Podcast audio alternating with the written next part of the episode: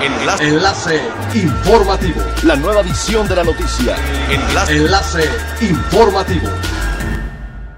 Buen día, les saluda Jocelyn Martínez. Este es el segundo resumen de las noticias más importantes que acontecen este 15 de abril del 2020 a través del enlace informativo de frecuencia elemental. La enfermedad del COVID-19 alcanzó esta semana los 11 municipios de Quintana Roo al reportar casos en José María Morelos y Lázaro Cárdenas, los dos únicos municipios que se mantenían libres y que desde un principio restringieron el acceso a sus territorios. El gobierno del estado, a través de la Secretaría de Seguridad Pública, anunció que desde las 16 horas de ayer se comenzó con el cierre de vialidades en todas las cabeceras municipales como parte de las acciones más estrictas para reducir los contagios. La Comisión Federal de Electricidad aumentó en un 4% las tarifas de energía eléctrica pese a la crisis por la pandemia de COVID-19. A partir del mes de abril, los usuarios pagarán 0.83 pesos por cada uno de los primeros 75 kWh en un rango de consumo básico.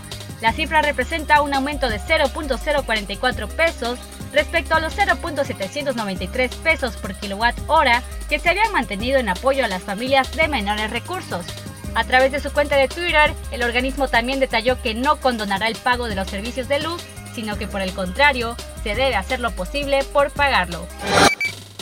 El Comité de Participación Ciudadana del Sistema Anticorrupción de Quintana Roo pidió a las autoridades estatales y municipales un plan integral de transparencia y rendición de cuentas con el fin de prevenir corrupción en los recursos que se ejercerán para atender la emergencia sanitaria.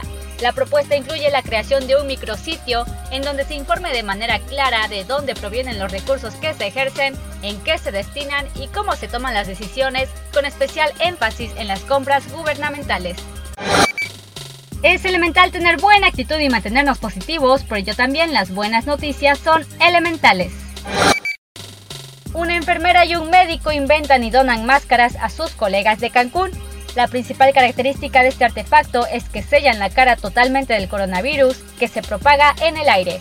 En colaboración, la Universidad de Anáhuac diseñó e imprimió las piezas que sirven para conectar la máscara a los respiradores. Hasta el momento se han entregado un aproximado de 16 máscaras de este tipo a personal médico, pero esperan seguir haciéndolo hasta que termine la contingencia sanitaria en México.